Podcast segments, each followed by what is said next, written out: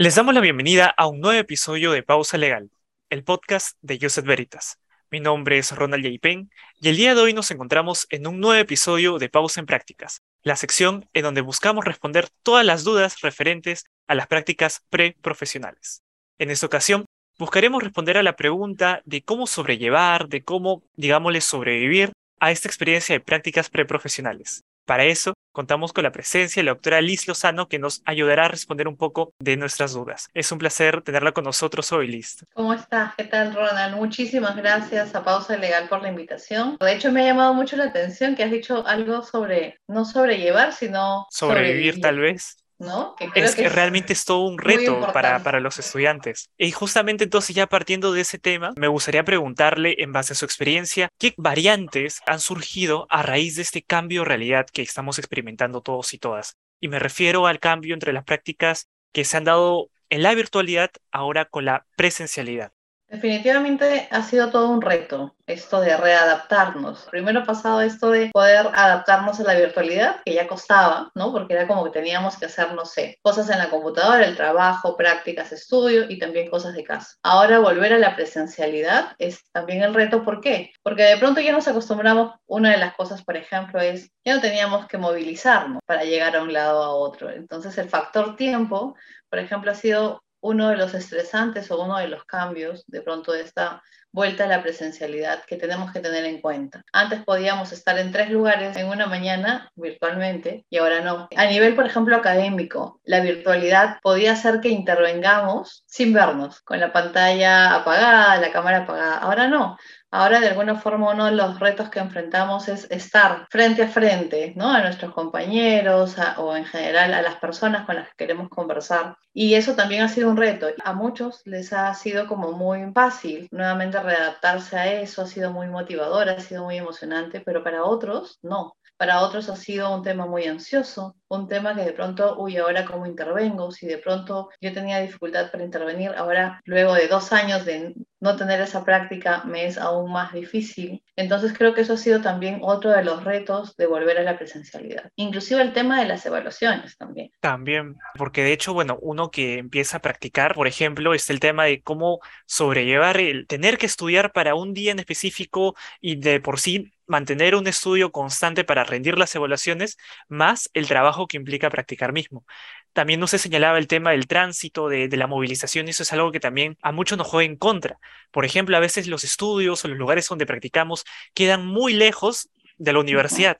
Entonces, movilizarse hasta ahí implica gasto en, en, carro, en el micro, en taxi. A veces salimos un poco más tarde porque a veces nos dejan un poco más de carga laboral. Entonces, definitivamente son un montón de retos que al final se presentan. Y siguiendo con esa misma línea que vemos de que por, de por sí académicamente ya hay esfuerzos que nosotros tenemos que realizar, ¿existe entonces la posibilidad y de qué forma, de caso existiera, de poder mantener un equilibrio, un balance en lo que respecta a nuestra salud, ya sea, por ejemplo, física, emocional, académicamente también?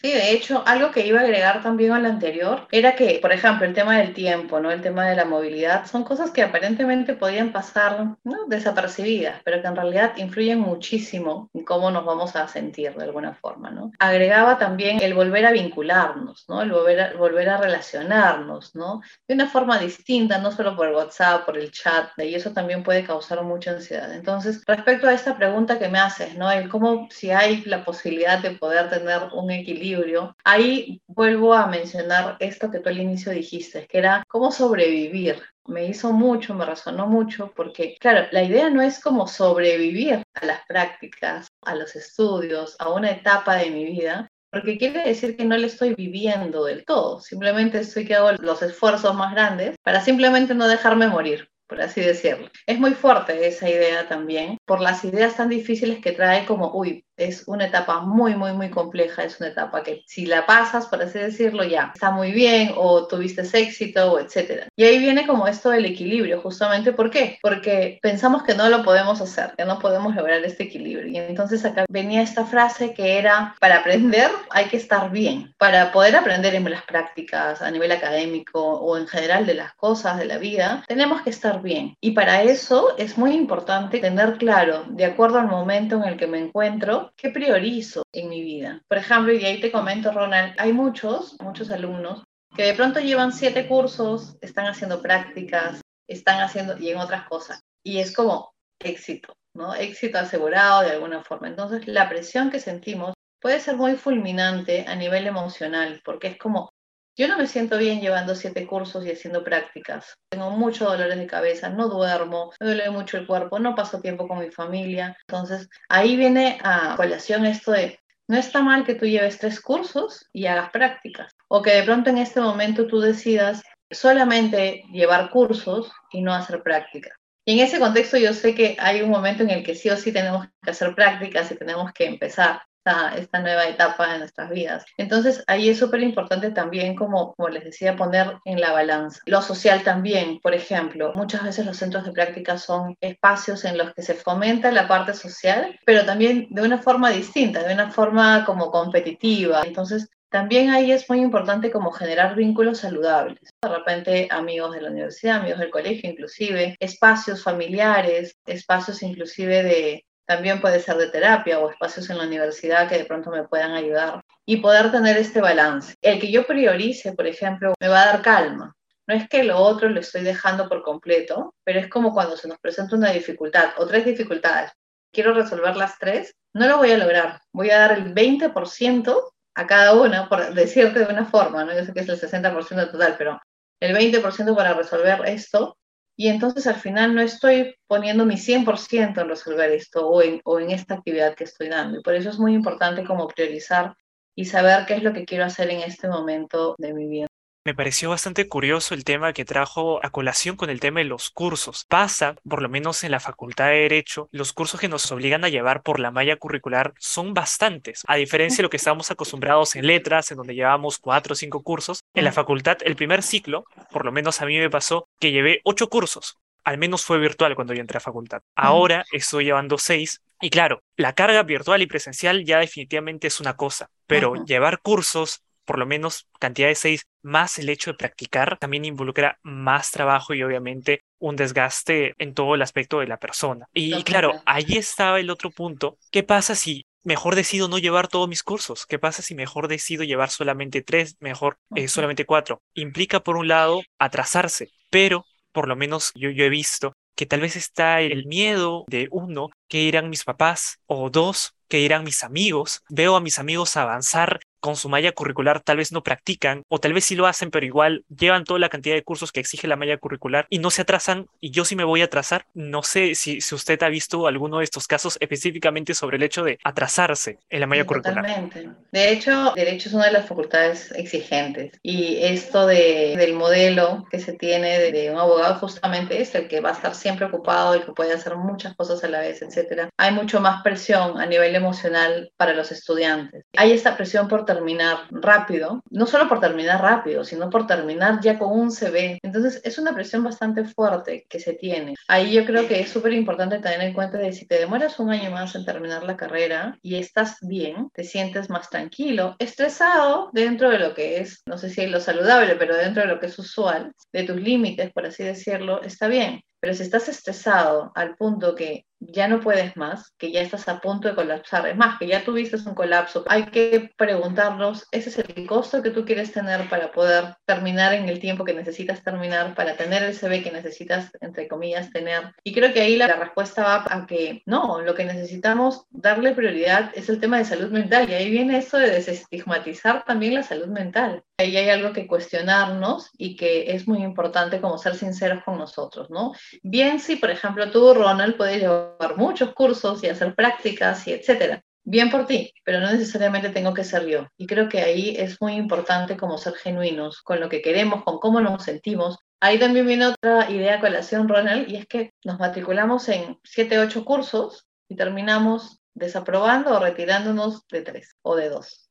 Entonces, ahí preguntamos también, claro, es que tienes que preguntarte al inicio puedes lidiar en este momento con los siete cursos más todo lo que estás viviendo en tu vida en general, o más bien te matriculas en cinco y estás más tranquilo. Creo que eso es importante también tenerlo en cuenta para que luego no, no hayan otras consecuencias. Muchas gracias por tu respuesta, Lisa. En, en realidad, creo que es un alivio tal vez para muchos quienes ahorita practicamos y tenemos esa, ese peso de tener que llevar todos los cursos hasta el mismo tiempo porque si no nos atrasamos y la malla no nos da. Imagina una invitación ahora a hacernos a nosotros y replantearnos si realmente lo que estábamos haciendo, uno, es correcto y dos, y creo que también recuerdo que una vez escuché a unos amigos decir, tal vez llevar todos los cursos al mismo tiempo, más todo el resto de actividades y especialmente las prácticas, no es rentable porque tal vez uno no aprende lo que quiere realmente aprender. Puedes llevar todos los cursos, memorizarte todo el conocimiento para un examen, para tus exámenes finales y aprobar, y al final que aprendiste. También hay una cuestión que considero también podría evaluarse. Y tal vez otro aspecto, ya saliéndonos de lo académico, para el lado emocional, creo que un factor también muy importante cuando uno practica es el tema de las amistades, el tema de los amigos y cómo influyen en uno. Por poner así un ejemplo, cuando uno practica, no pasa el tiempo que solía pasar en la universidad. Ya no pasa el mismo rato con sus amigos y muchas veces, por el hecho de tener una carga académica, una carga laboral que vendría a ser las prácticas, empieza tal vez a dejar de salir con sus amigos, empieza tal vez a únicamente concentrarse en la parte laboral y académica y al final, por así decirlo, termina aislándose. Me gustaría preguntarle hasta qué punto esto es bueno. Ahí te voy a dar una respuesta que es como general en todo, que creo que ahí es muy importante preguntarte, repreguntarte, es, ¿estás bien con eso? Tú has decidido, por ejemplo, tener las prácticas como prioridad porque de hecho toma su tiempo. No es que tengamos todo el tiempo de pronto para ahora poder seguir socializando como antes, ¿no? Ahora es como que tengo que escoger un poquito los tiempos, ¿sí? Y claro, y en ese caso entonces estoy priorizando, supongamos, las prácticas. Si llega un momento en el que ya comienzas a sentirte mal, por decirte así, porque no puedes frecuentar a tus mismos amigos, porque, claro, sabemos que la frecuencia, no sé, si antes te veías tres veces y ahora te ves una, hay como que mantenerla, ¿no? Porque es lo saludable también, pero si de pronto llega el momento en el que uy, te das cuenta que vas dos, tres semanas sin ese único espacio de la semana que tenías, de lo que ya se había reducido, y no te estás sintiendo cómodo, te estás sintiendo, por ejemplo, más triste, supongamos, más ansioso, inclusive irritable, etcétera, entonces es un momento en el que tienes que reevaluar nuevamente esas prioridades y de alguna forma reconectarte. Yo he escuchado, es como, no, no tengo tiempo ni siquiera para responder el WhatsApp. Si en ese momento en el que tú te das cuenta que estás eh, no sintiéndote cómodo con cómo te sientes en ese momento, bueno, es importante retomar los contactos, o generar espacios también. Si de repente eso se te hace muy difícil, también cuentas con espacios que pueden ayudarte, ¿no? Y estoy hablando de espacios más a nivel de salud mental, que son psicólogos, cerca a donde vives, de la universidad, ¿no? Del colegio, no sé, etcétera, distintos espacios que uno puede contar para poder conversar sobre lo que nos está preocupando o, por ejemplo, por lo que se nos está dificultando de repente nuevamente volver a relacionarnos. Y por eso yo decía, es importantísimo volver a reconectarnos con estos vínculos que tenemos. Eso no los podemos dejar. De hecho, los podemos poner en pausa un tiempito, pero no dejarlos por completo, porque son parte de... Perfecto, listo. Entonces, más que nada agradecerte por, por la respuesta que nos has dado. Y has tocado hasta ahorita un punto, y es el tema del tiempo. Acá quisiera preguntarte, ¿cómo realmente entonces se puede lidiar con el tiempo? Está la cuestión de que siempre nos dicen, uno le pregunta a sus papás, a sus amigos y te dan la respuesta de organízate. Esa es la solución. Pero me gustaría más enfocar esa pregunta, ¿cómo puedes ejecutar la organización? De hecho, es bastante complejo, ¿no? Esto de organizar. Yo he tenido muchas personas que de pronto dicen, sí, ya me estoy organizando, y tienen la pizarrita con muchos posits, ¿no? La agenda con muchos posits. O sea, organizar el tiempo no solamente es eso, de hecho es una herramienta que podemos utilizar, pero va más allá de eso. Hay que tener en cuenta eh, objetivos realistas. A veces yo pongo de pronto toda mi semana, todas las medias horas, horas llenas, llenas, llenas por completo. Todo está organizadito. ¿Es real que yo vaya a cumplir absolutamente con todo eso? No es real quiero hacer todo lo que no hice en un año, lo pongo en una semana, en un mes. Entonces tampoco es real. Aquí es muy importante como poner los objetivos reales. Y acá yo invito mucho a que los pongan objetivos. Por ejemplo, hay cosas, supongamos, ¿no? En la semana que son como con horarios, supongamos las clases o prácticas, ¿no? Alguna actividad que siempre es fija, pero luego hay que ponernos o tratar de ponernos objetivos como por semana, si es posible. ¿Por qué? Eso nos va a permitir de alguna forma como flexibilizar algunas cosas y poder moverlas. Cuando nosotros tenemos el horario como así repleto de cada cosita, pasa que el día que no lo cumplimos a cabalidad, nos sentimos terribles y decimos, ya mañana ya tampoco no puedo, porque si ya no cumplí con el lunes, entonces ya no cumplo con el martes, ya no cumplo el miércoles y así. Entonces, el hecho de tener como objetivos claros por semana va a ayudar mucho a que yo pueda flexibilizar de alguna forma y buscar espacios. Y ahí también puede incorporar, por ejemplo, espacios de ocio, espacios para mí, espacios para, no sé, pasarlo con mi familia, etcétera, ¿no? Y otra de las cosas que ayuda, por ejemplo, así como te decía hace un momento, como priorizar, ¿sí? ¿Qué es lo que quiero hacer en esta semana? Por ejemplo, en esta semana para mí es muy importante presentar un trabajo. De repente le voy a dar más prioridad a eso y voy a poder dejar de lado un poco otras cosas. Eso también es importante, pero a la vez también cada uno se conoce y sabe, por ejemplo, en qué momento, por decirte, es más efectivo. Yo me quiero poner a hacer algún trabajo súper complejo o alguna lectura súper compleja, supongamos a las 9, 10 de la noche, en la que literalmente estoy agotada no es real que me voy a poner a leer. A veces me dicen, sí, yo estoy leyendo y no lo capto, de verdad, no lo capto, no lo logro, tengo alguna dificultad. Y en realidad no tienes una dificultad, estás tan agotado agotada que claro, si te pones a leer a las 10, 11 de la noche ya no lo vas a captar. Es muy importante identificar en qué momentos del día eres, vamos a decirlo así, más productivo. ¿Para qué? Para que en esos momentos del día que eres más productivo puedas poner estas cosas que son más complejas, por ejemplo que necesitan más esfuerzo tuyo. Y cuando estás, por así decirte, con menos batería, puedas ponerte eh, las cosas que de alguna u otra forma son más sencillas, ¿no? De alguna forma necesitan de repente cosas más operativas, de repente no, no tanto de, estar pensándolas, etc. Paradójicamente, el que, el que puedan alimentarse bien influye muchísimo.